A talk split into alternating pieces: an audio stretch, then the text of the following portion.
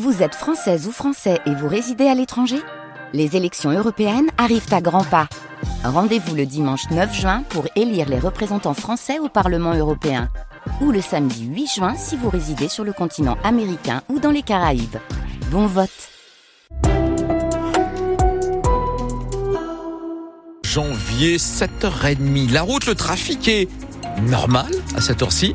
Ça, c'est la bonne nouvelle. Pas de difficulté pour le moment sur les routes, mais ça peut se corser, Pascal Thiebold. La neige est en approche, les pluies verglaçantes également qui commencent à toucher le sud du Pas-de-Calais avec des températures négatives partout et qui seront proches de 0 degré pour les maximales. Et Pascal, des restrictions de circulation sont de mise ce matin en raison du risque de neige et de pluie verglaçante. Jusqu'à midi, les camions de plus de 7 tonnes 5 n'ont pas l'autorisation de circuler sauf sur la 16 entre la frontière et Calais. La vitesse est limitée à 110 sur les grands axes au lieu de 130, à 90 sur les routes qui, elles, sont limitées à 110. Et pour ne pas prendre risque, le transport scolaire est annulé pour la journée dans les Hauts-de-France. Nous ferons un nouveau point sur cette météo avec euh, Laurent Dereux euh, dans la Kangou orange de la Dire. Ce sera tout à l'heure euh, vers 8h moins 10. La Réunion, l'île de la Réunion, respire après le passage du cyclone Bella. Il a fait finalement trois morts, des sans domicile fixe et beaucoup de dégâts matériels. Quelques 130 000 foyers sont notamment privés d'électricité, d'où l'envoi de renforts venus de la métropole. 51 agents de Enedis venus de plusieurs régions, dont 23 du Nord et du Pas-de-Calais. Ils vont aider les équipes locales d'EDF à réparer les installations endommagées, à rétablir le courant rapidement. Avant de rejoindre l'aéroport de Paris-Orly pour leur vol hier soir, ils ont quitté le Nord hier matin. Et Hélène Fromanti, vous avez assisté à leur départ depuis la base opérationnelle Enedis de Douai. Beijos. Ils arrivent au compte-gouttes en provenance de Maubeuge, de Calais, de Valenciennes ou encore de Bruel-la-Buissière, tous avec de très très grosses valises. Niveau euh, bagage, vous avez besoin de repeser ou euh... Ah ouais, ouais, pas de balance donc. Euh... Lui, c'est Julien Poilly, le chef de cette cohorte nordiste. On part avec un sac euh, d'équipement de protection individuel et on part ensuite avec euh, des caisses dans lesquelles on prend l'outillage qui nous permet d'intervenir sur le réseau.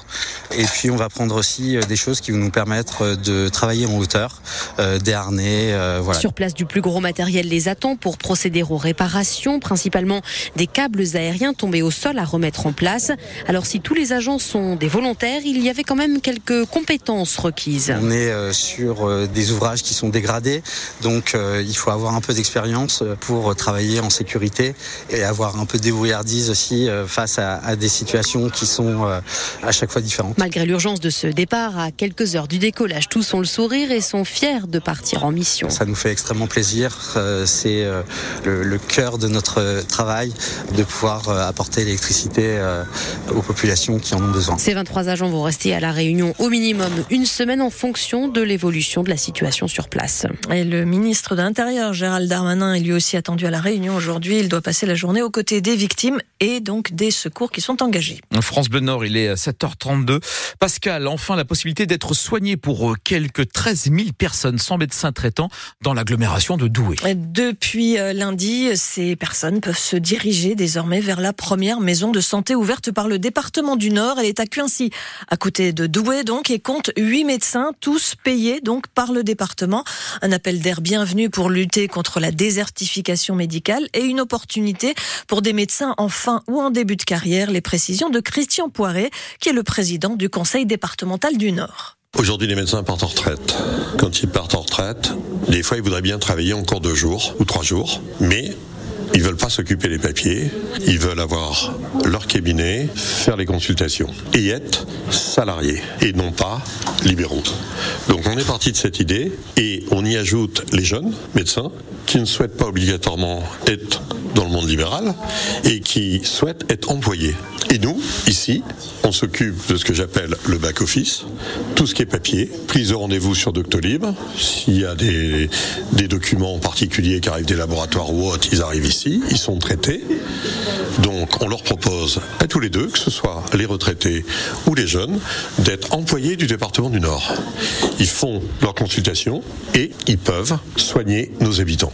Christian Poiret, le président du conseil départemental du Nord, le département qui annonce l'ouverture prochaine d'autres maisons de santé à Glajon, c'est près de Fourmi, puis à Feigny, à côté de Maubeuge. Il y a déjà deux centres de santé de ce type dans le Pas-de-Calais, dans le Pas-de-Calais, je dérapé, à Salomine et à Ouaplage, et un troisième ouvrira d'ici l'été à Ardres. La lutte contre les déserts médicaux, c'est un des nombreux points également abordés hier soir par Emmanuel Macron lors de sa conférence de presse. Il demande la régularisation de bon nombre de médecins étrangers, ceux qui sont formés souvent hors de l'Union européenne et qui travaillent à l'hôpital en étant moins payés que leurs collègues français et souvent en plus en but aux tracasseries administratives. Mais le chef de l'État s'est surtout attardé sur le volet éducation de son projet. Il veut réguler l'usage des écrans pour les enfants, quitte à imposer des interdictions ou des restrictions.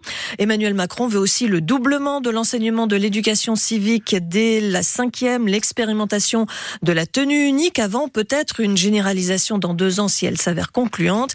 Il s'est également prononcé pour le rétablissement des cérémonies de remise des diplômes dès cette année au collège et au lycée. Le service national universel en seconde devrait être généralisé. Les propos présidentiels n'ont évidemment pas convaincu les oppositions.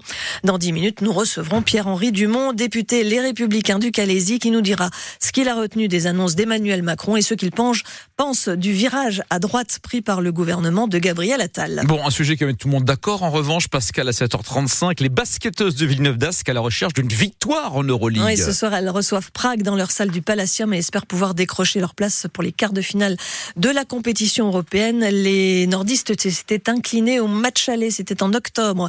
L'équipe de France de handball est qualifiée pour le tour principal du championnat d'Europe qui se joue en ce moment.